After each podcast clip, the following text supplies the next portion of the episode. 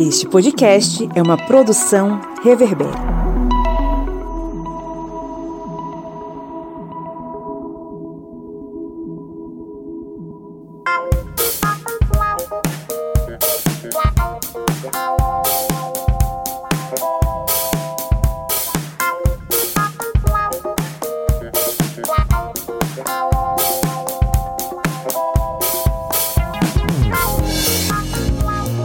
Olá, historiantes! Sejam bem-vindos e bem-vindas mais uma vez a mais uma edição da Minipédia, o seu programete com conteúdo histórico expresso, feito pensando aí na sua na sua melhoria de conhecimento, enfim, na ampliação da massa cinzenta que existe na sua cabeça. Eu sou o Pablo Magalhães e estou aqui acompanhado, como sempre, né, há alguns anos, do camarada Kleber Roberto. E aí, pessoal, beleza? Vamos para mais uma minipédia. Hoje o assunto é um assunto bem pesado, viu, gente? Vou avisando logo, vou dando esse spoiler. Kleber Roberto que mora na terra do melhor presidente do mundo, né, Kleber Roberto? Exatamente, aqui em Pernambuco, viu, gente? Não é em termos nacionais, não, em termos estaduais apenas.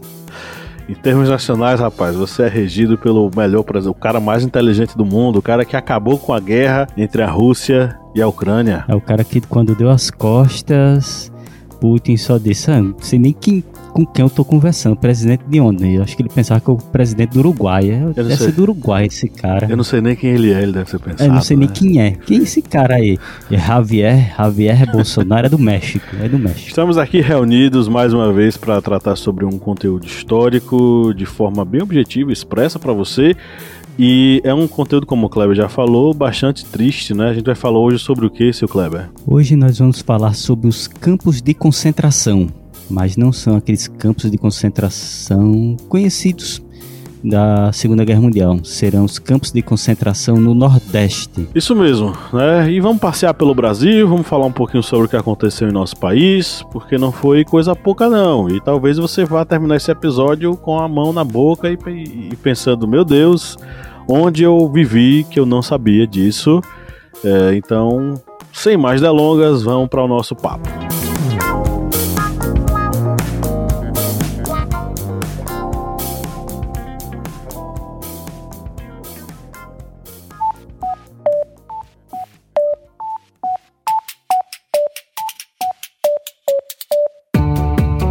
Joyce Oliveira, quem acompanha o Historiante há um bom tempo, já curte o conteúdo, pode nos ajudar a manter o projeto, né? Senhor, pode sim. Quem quiser ajudar né, a gente do Historiante a continuar produzindo esse conteúdo maravilhoso, pode ir lá no nosso apoia.se. Aí vai se tornar nosso apoiador e vai ter acesso a conteúdos exclusivos, a cursos que a gente produz para os nossos apoiadores, né, a materiais didáticos, vai também ter sorteios de livros, enfim, né? Tem podcast secreto, ou seja, vai ter um mundo novinho, exclusivo para quem for, né, aquela pessoa maravilhosa que resolver apoiar o historiante. E o endereço qual é? apoia.se barra historiante. O link tá na descrição desse episódio.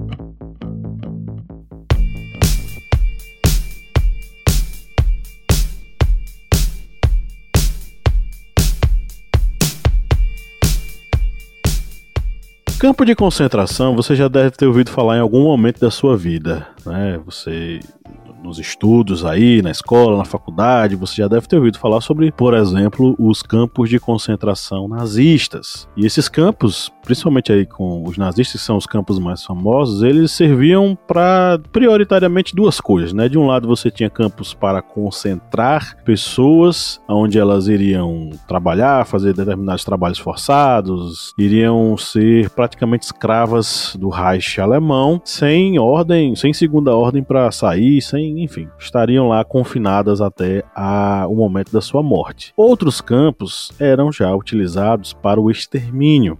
Então a gente vai ter aí campos voltados necessariamente para exterminar pessoas principalmente ali na segunda metade da guerra, em meados dos anos 40 do, do, ano de 42, 43, onde esses campos eles vão estar em pleno funcionamento, produzindo aquilo que hoje nós conhecemos como Holocausto, né? Mas quando a gente fala sobre campos de concentração, apesar de os campos nazistas serem os mais conhecidos, nós temos vários outros campos em diversos outros lugares, outros países que praticaram né, esse tipo de conduta com seres humanos, confinando-os em determinados espaços sem dar-lhes é, muita chance de sobrevivência. A verdade é essa. Nós tivemos diversos tipos, mas claro, só deixar claro, só deixar bem é, esclarecido aqui entre nós, vocês, vocês ouvintes e nós podcasters. Os campos nazistas, eles foram montados da pior forma possível, porque eles eram extremamente eficazes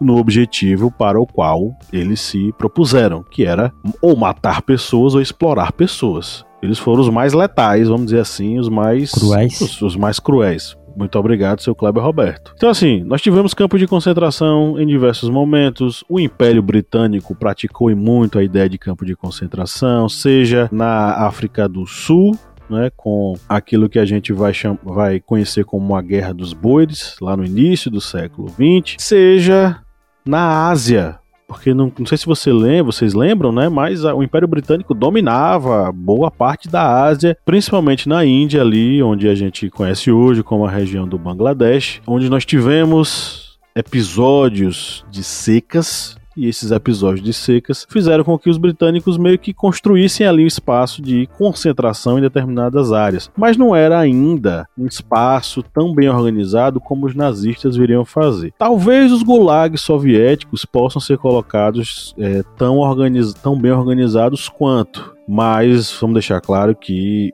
nós estamos falando nesse caso de um outro de uma outra categoria de trabalho os gulags eles eram organizados para serem espaços de trabalho forçados obviamente onde diversas pessoas indesejáveis pelo estado pelo regime stalinista eram enviados para lá. Há estimativas de que basicamente ali 3 milhões de pessoas tenham morrido de fome frio doença exaustão execuções e por aí vai né? O aprisionamento ocorreu entre 1930 e 1960 de, milha, de milhões de milhões de pessoas. Claro que os gulags soviéticos soviéticos, eles não foram criados naquele momento. Os soviéticos não inventaram os gulags. Os campos de trabalhos forçados já existiam na União Soviética, praticados pelo regime czarista, né, o Império Russo, e aí todos os czares anteriores, eles tinham, por exemplo, na Sibéria, espaços, né, campos de concentração, de trabalhos forçados, onde as pessoas iam lá pagar suas penas, e isso pode ser lido, por exemplo, no livro Crime e Castigo, do Fyodor Dostoiévski. São alguns exemplos de vários campos de concentração, mas retornando, né, os mais letais campos de concentração, especificamente ali na Segunda Guerra Mundial, foram os campos de concentração nazistas. Mas essa questão relacionada a campos de concentração, como já introduzido aí pelo professor Pablo, não é algo exclusivo apenas dessas nações que ele citou, do Império Britânico, da União Soviética, da Alemanha nazista durante a Segunda Guerra Mundial. Aqui no Brasil também ocorreram campos de concentração, de concentração, e um desses campos de concentração foi no início do nosso período republicano, ali no início do século XX, durante o governo de Arthur Bernardes, que era a chamada colônia militar do Oiapoque, que ela estava na região do Amapá, que na época não era nem um estado, ainda era um distrito do Brasil. E essa é, colônia militar, ela foi chamada de Inferno Verde. Esse título que foi dado para essa colônia por Monteiro Lobato, que acabou alcunhando, dando esse apelido a esse local por causa das torturas e dos castigos que eram infringidos com os presos de lá. E esses presos eram pessoas que eram tidas como agitadores contra o governo. E aí, lembramos que estes agitadores vão envolver pessoas do movimento tenentista, vão ser pessoas com pensamentos ideológicos diferentes do governo, qualquer pessoa que pudesse ter uma ideia contrária ao governo da época, ela poderia ser presa e levada para esse Inferno Verde, essa colônia militar lá no Amapá. E lá havia tanto essa questão da má alimentação, como também os trabalhos forçados, torturas, isso tudo acabou se tornando até um tabu dentro das pesquisas militares da história militar do Brasil, já que é um tabu, né? Um campo de concentração mantido pelas forças militares do Brasil. E lá morreram muitas pessoas, morreram praticamente 50% das pessoas que acabaram indo para lá. E aí, por volta de 900 pessoas acabaram sendo presas dentro dessa colônia militar. Mas essa questão de um campo de concentração no Brasil não se resume apenas a esse período republicano de Arthur Bernardes. Também durante a Segunda Guerra Mundial, Houve também campos de concentração, que também eram chamados de campo de internamento, contra italianos, alemães e japoneses. Isso aí durante o governo de Getúlio Vargas já que durante a Segunda Guerra Mundial havia espiões que tinham interesse de saber quais eram as movimentações militares do Brasil, como é que o Brasil estava agindo ali no contexto da guerra. E esses campos de concentração acabaram não somente atingindo esses espiões, qualquer pessoa de algum desses países que faziam parte do eixo poderiam ser presas nesses campos de internamento. Desde pessoas que não sabiam nem por que estavam sendo presas, ou pessoas que apenas estavam passando pelo Brasil, mas por serem de países do eixo acabavam sendo presas nesses campos de internamento, que não eram poucos, viu, gente? É, deixa eu ver aqui num dos artigos que estamos vendo para a nossa pesquisa, que aqui a gente estuda bastante para trazer boas informações para vocês. Aqui é trabalho, não é monarque não. Aqui é trabalho. Eram 31 campos de concentração do governo de Getúlio Vargas espalhados pelo país. Ou seja, de todos eles tinham essa função, tanto de prender esses espiões a serviço do eixo, como também acabavam infelizmente, pegando muitos inocentes, muitos inocentes que não sabiam nem por que estavam sendo presos. E havia protestos dos embaixadores desses países com relação à falta de higiene, à falta de condições é, de moradia adequadas, falta de acesso para determinadas condições médicas nesses locais. Só que o governo dizia que eles não estavam em campos de concentração, eles estavam em campos de internamento, ou seja, em algo diferente. E isso ocorreu, logicamente, dentro desse contexto da Segunda Guerra Mundial. Lembrando que não foi somente o Brasil, como um dos países aliados, que teve campos de concentração. Os, os Estados Unidos, também no contexto da Segunda Guerra Mundial, também teve seus campos de internamento.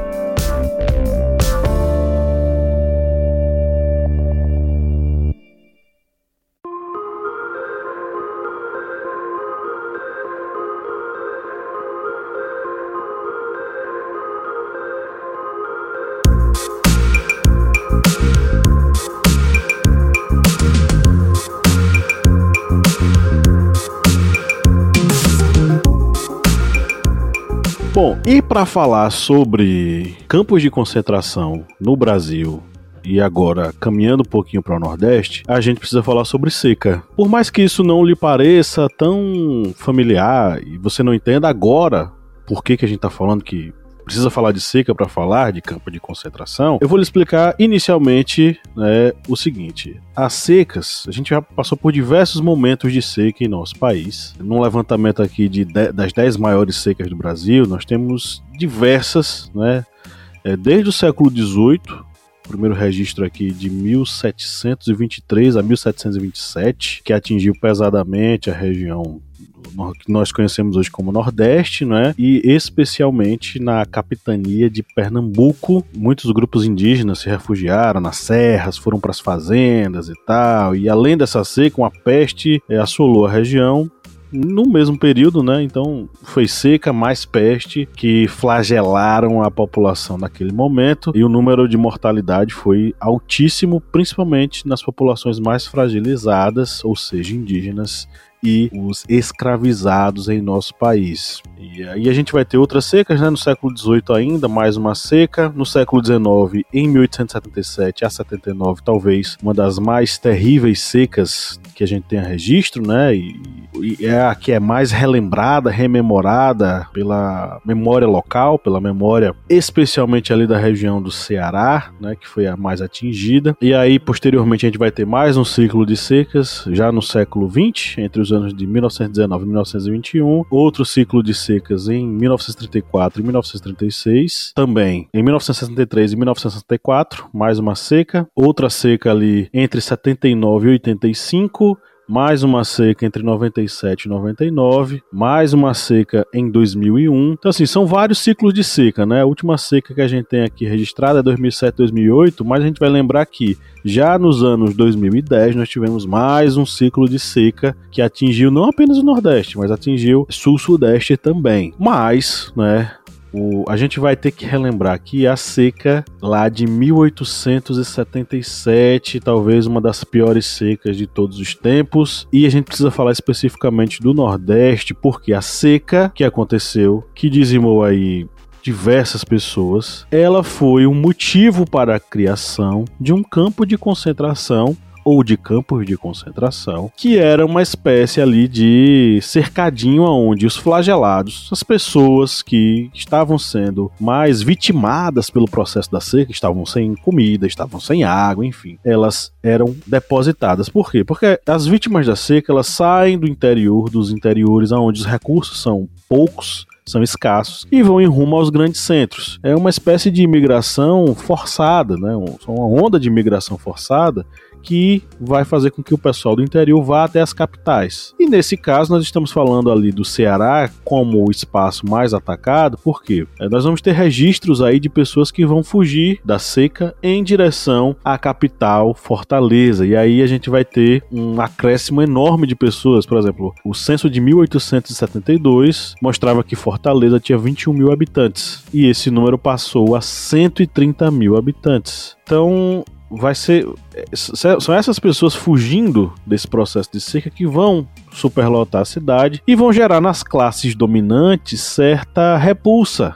Né? Ou seja, as classes dominantes da capital, geralmente pessoas brancas oriundas das, da, da burguesia local, elas não vão gostar de ver tanta gente indo para a cidade. E aí é que vai surgir a ideia: não, vamos criar campos de concentração onde esse povo possa ficar lá é, segregado. E aí a gente vai ter registros principalmente em 1915, né, alguns anos depois dessa grande seca, aonde essas, esses, essas classes dominantes vão criar esses espaços, né, esses campos de concentração em diversos pontos ali, impedindo que os flagelados da seca, como eram conhecidas as pessoas que eram vítimas do processo de seca, elas fossem apinhadas, elas fossem guardadas, né, elas fossem impedidas de acessarem a cidade, a capital. Né? Então a gente, aí a gente vai ter a criação desses currais humanos, que é o nome que a gente dá de fato. Eram currais humanos, currais feitos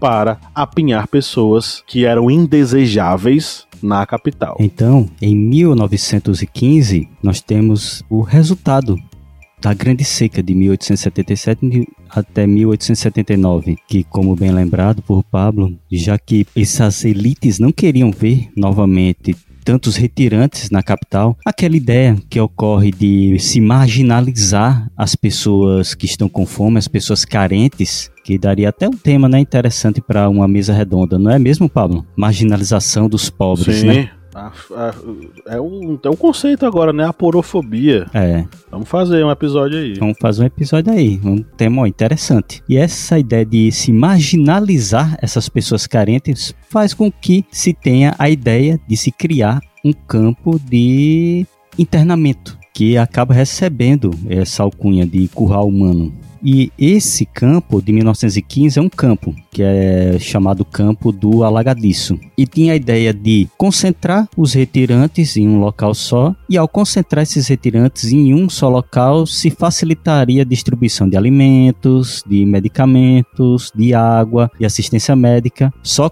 que não ocorreu isso ocorreu a chegada em massa de muita gente. Havia uma péssima estrutura do local, péssimas condições de higiene, onde muitas pessoas morreram devido a isso, a falta de higiene. E como se apinha muitas pessoas em um só local, ocorre a proliferação muito rápida de doenças, que foi o que provocou muitas mortes. E acabou, se quando se coloca tantas pessoas, acabou ocorrendo essa proliferação de muitas doenças que também vem a provocar muitas mortes. E aí nós temos a falta de alimentação adequada, a falta de, lo de locais para as pessoas morarem, que aí havia até os abarracamentos, ou seja, criação de barracas, criação de locais para apinhar pessoas, toda a falta de estrutura de higiene, toda essa essa má condição de condições até mesmo de estrutura para essas pessoas vem a fazer com que ocorram muitas mortes nesse curral humano, que é um, no, na seca de 1915, que é até bem é, descrita no livro 15 de Raquel de Queiroz, ela até descreve essa condição do campo de alagadiço, ele vem a ter uma grande mortandade e na seca na grande seca posterior, que em 1932 se vai ocorrer novamente a essa condição de se criar campos para é, colocar esses retirantes. Aí já é o período do governo Vargas e aí se tenta novamente colocar esses retirantes com uma ideia de dar condições de trabalho, de dar, concentrar as condições médicas e de alimentação. Só que aí nessa seca de 1932 se criam sete campos que ficam espalhados, principalmente lembrando que essas secas elas afetam principalmente é, o estado do Ceará. E aí se concentram nesse estado, esses campos. Lembrando também que dentro do governo Vargas se tem aquele incentivo de mandar nordestinos para a Amazônia, já que é período ali da exploração do, é, do latex, e aí se tem essa ideia de se mandar para lá para desbravar aquele local, que muitas vezes acabam mandando para a morte já de, por causa das doenças e do clima mesmo da região amazônica voltando aí para o Nordeste, nesses campos há uma, digamos, melhoria com relação ao que ocorreu em 1915, que há uma estrutura melhor, há é, programas de vacinação para se evitar a proliferação de doenças, há uma tentativa de se estabelecer um padrão higiênico para as pessoas que estavam dentro desses campos de internamento, mas aí muitos sertanejos eles digamos, eram apresentados pela primeira vez a estruturas de banheiros, já que eram pessoas humildes, pessoas carentes que viviam em locais mais isolados. E muitos não tinham o hábito de utilizar um banheiro em determinado horário rígido, tomar banho no horário rígido, já que havia uma rigidez quase que, digamos, militar tanto em 1915 como em 1932, dando aquela ideia novamente de prender as pessoas com a ideia de é, disciplinar, já que poderia ocorrer, vamos botar aí entre aspas, crimes ou algo que não fosse dentro daquela ideia de controle social. Mas aí em 1932 há essa tentativa de se dar melhores condições, diferente de 1915 mas lembrando que é novamente uma tentativa de se prender pessoas dentro de um local para evitar migração para outros locais, dando exatamente essa ideia de campos de concentração, que na verdade são, é, como alcunha mesmo dos próprios nordestinos, eram os currais humanos. Pois é, o Kleber citou aí a Raquel de Queiroz, tem outra fonte que é interessante, que a gente merece citar aqui, que é o Rodolfo Teófilo. Inclusive, Rodolfo Teófilo, ele foi tema de um podcast e de um vídeo também nosso é, sobre a história da fome no Brasil. É, se você é de vídeo, esse vídeo tá lá no nosso canal no YouTube, na TV Historiante. Se você é de podcast, esse podcast está disponível no podcast é, História das Coisas. Que é, o Rodolfo Teófilo, ele enfim, era um, não vou dizer um filantropo e tal, porque não necessariamente era, mas ele era um farmacêutico muito preocupado com a população mais carente cearense, né? Inclusive ele, ele fabricou vacina contra a varíola e mesmo com a, a, revelia, na verdade, do estado do Ceará, ele foi lá vacinar o povo. Ele vai retratar um pouco sobre essa história, ele vai escrever sobre esse assunto, é, principalmente ali entre 77 e 1915 1877, 1915, ele vai escrever o seguinte: Ficou resolvido que os retirantes seriam recolhidos a uma grande área arborizada e cercada nos subúrbios da capital. Ele está falando aí sobre o campo que foi criado, chamado Campo do Alagadiço. Enfim, o campo ele vai servir para aglutinar esses retirantes e trabalhadores nas periferias, nesse espaço nas periferias, e é, eles eram enviados para trabalhar com obras públicas ou recebiam passagem para migrar para outros locais, né? E, aí é, é, a ideia era justamente essa: fazer o povo trabalhar, fazer o povo fazer alguma coisa em troca de algo. E aí, no Correio da Manhã de 1915, no jornal Correio da Manhã, vai ter uma reportagem que relatava que o êxodo da população do Ceará era cada vez mais intenso e seu aumento chegava a ser assustador. No, só no campo do Alagadiço, segundo esse jornal, Correio da Manhã, tinha 5.411 retirantes e pelas ruas, segundo o jornal, perambulavam mais em bandos. Né? É, o Correio da Manhã é, estipularia ali 120 mil pessoas habitando na, na, na capital do Ceará. O Rodolfo Teófilo já estava alertando ao governador da época, que era o Benjamin Barroso, com o qual ele não tinha uma relação muito boa, que aglomerar todos os retirantes no mesmo local era matar todos eles. Né? Ele vai escrever explicando que não compreendia por que, que o campo do Alagadiço era um campo que deveria fazer essa concentração de tantas pessoas. E o Teófilo ele sempre escreve campo entre aspas, porque ele não quer corroborar com a ideia de que aquilo era um campo de concentração e tal, enfim, ele não gostava desse nome. A preocupação dele, obviamente, como farmacêutico e pessoa preocupada com a saúde pública, era de que aquele campo, com todas as mortes que iriam acontecer, se tornasse uma espécie de campo santo, né? E aí um campo santo é um campo onde pessoas é, verteram seu sangue, morreram ali, fora todos os, pro os problemas de saúde pública que iriam acontecer naquele campo especificamente do Alagadiço que o, o Rodolfo Teófilo critica. Mas a gente está pegando esse exemplo só para explicar como os campos de concentração ou os currais humanos organizados pelo Estado do Ceará, pelos grandes fazendeiros, ou melhor, pelas elites urbanas que não queriam ter contato com as pessoas que estavam fugindo da seca, né? Como esses campos eles eram problemáticos, porque a ideia era concentrar os, entre aspas, entenda, indesejados. E a gente entende, obviamente, que no Brasil isso associa pobreza à criminalidade, por exemplo. Você vai aprisionar essas pessoas porque elas vão precisar de disciplinamento contra atitudes de barbárie. No campo do Alagadiço, como vários outros campos, existia vigilância, existiam arames farpados, e essas pessoas elas viviam numa condição de insalubridade tal que o destino delas com certeza era a morte, como muitos acabaram morrendo. Né? Então é um tema muito é, triste, é uma página muito triste da história brasileira, mas isso vai ser praticado em larga escala e como você viu, não, não apenas no Nordeste, mas em diversos outros locais onde os indesejados eram jogados em um campo para ficarem concentrados. Né?